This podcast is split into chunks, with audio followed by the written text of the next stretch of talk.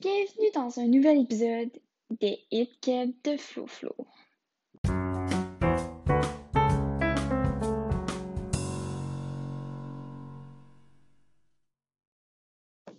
Aujourd'hui, nous allons parler d'une chanson qui a su faire parler plusieurs Québécois, intitulée Tenir debout. Le chanteur qui a su mettre en lumière la chanson a un parcours assez grandiose et a su se faire remarquer dans le monde de la poésie québécoise. Il est originaire de Saint-Alix-de-Caxton, en Mauricie. Donc, c'est quand même pas loin d'ici. Il est diplômé aussi en littérature à l'Université du Québec à Trois-Rivières. Depuis sa sortie dans le monde des artistes, l'homme est un auteur-compositeur québécois qui s'inspire de ses histoires de petits villages pour écrire ses contes. Vous avez sûrement un nom en tête. Et oui, c'est Fred Pellerin.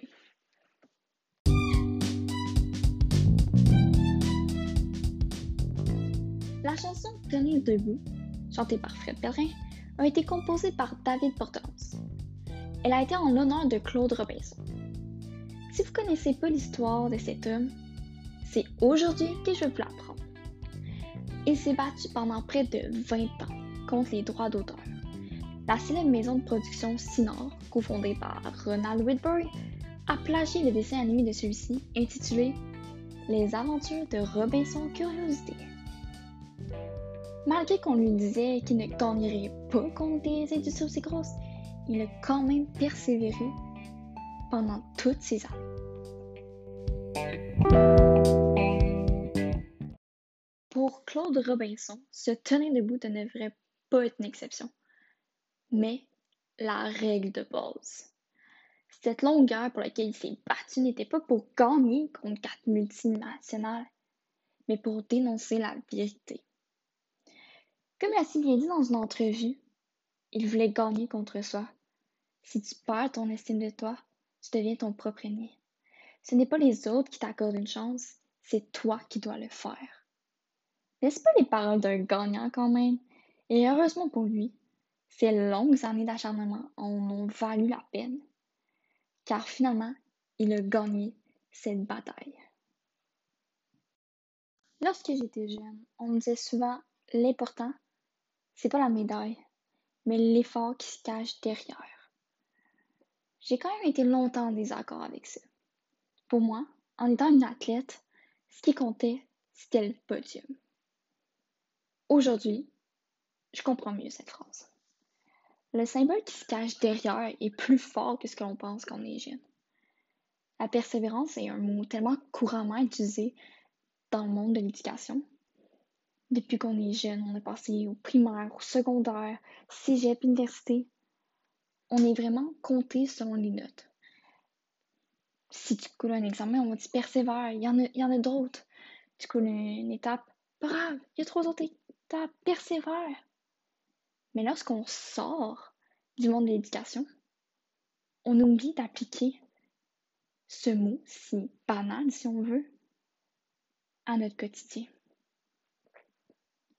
L'auteur a su nous faire prendre une minute, ou plusieurs pour ma part, pour réfléchir à ce vieux principe de base. Dans le vers suivant, et puis une défaite qui vaut toutes les victoires. Je me suis longtemps posé la question sur le sens du verre.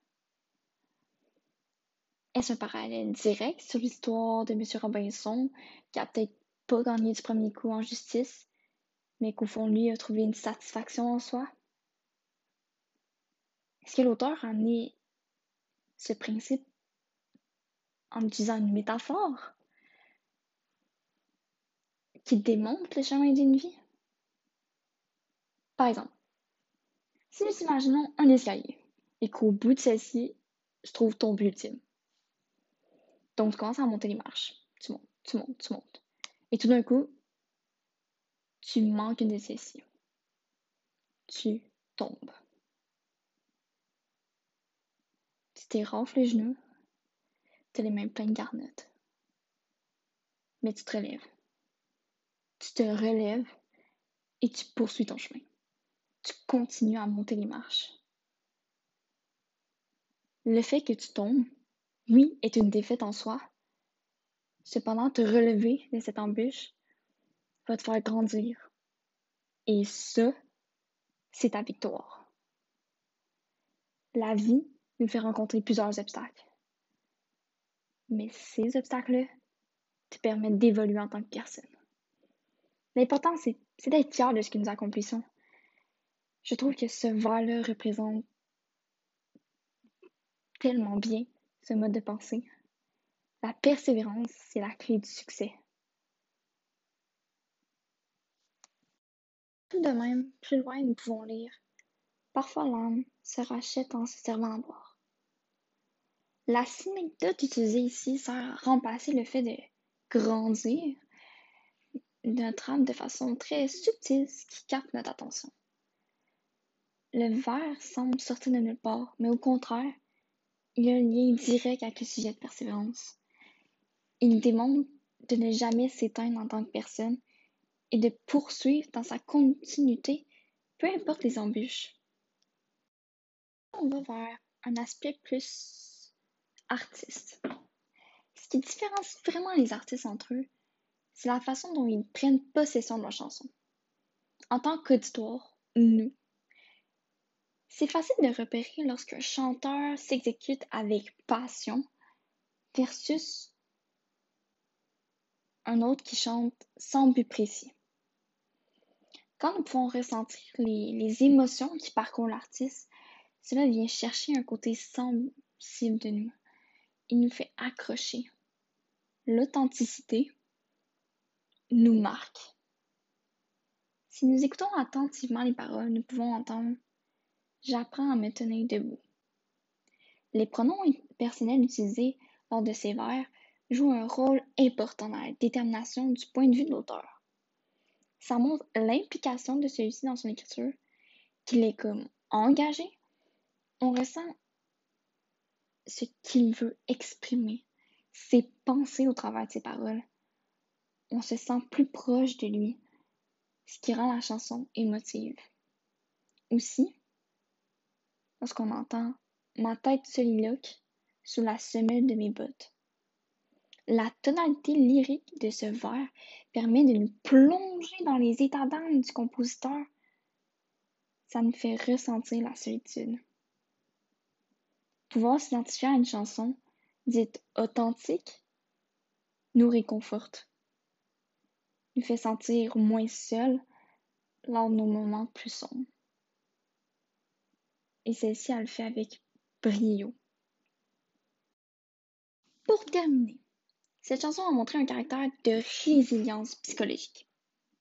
Avant tout, dans sa définition, la résilience représente le plus ou moins grande capacité qu'ont les êtres humains à faire face aux épisodes douloureux de l'existence et en faire une force.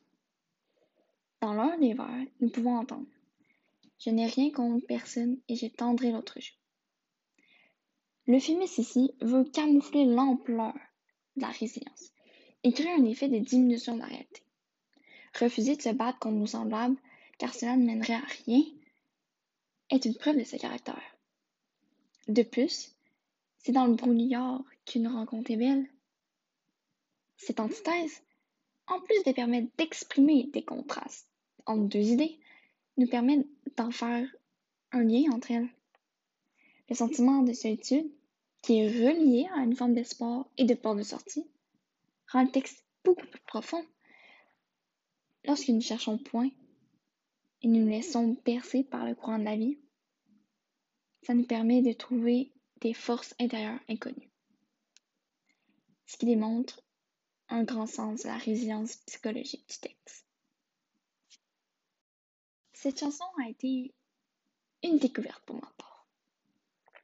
Analyser le sens de chaque vers et se référer au contexte socio-culturel de sa provenance nous permet de plonger dans le monde de l'auteur. Nous avons pu voir les concepts qui ont été abordés dans l'écriture de celle-ci. Le concept de persévérance, de résilience psychologique et de l'authenticité. Ces sujets-là nous ont permis de plonger dans son monde. C'est sur cela que se termine le balado. Sur une note plus positive, nous allons se revoir la semaine prochaine pour un second épisode des Hit de Flouflou.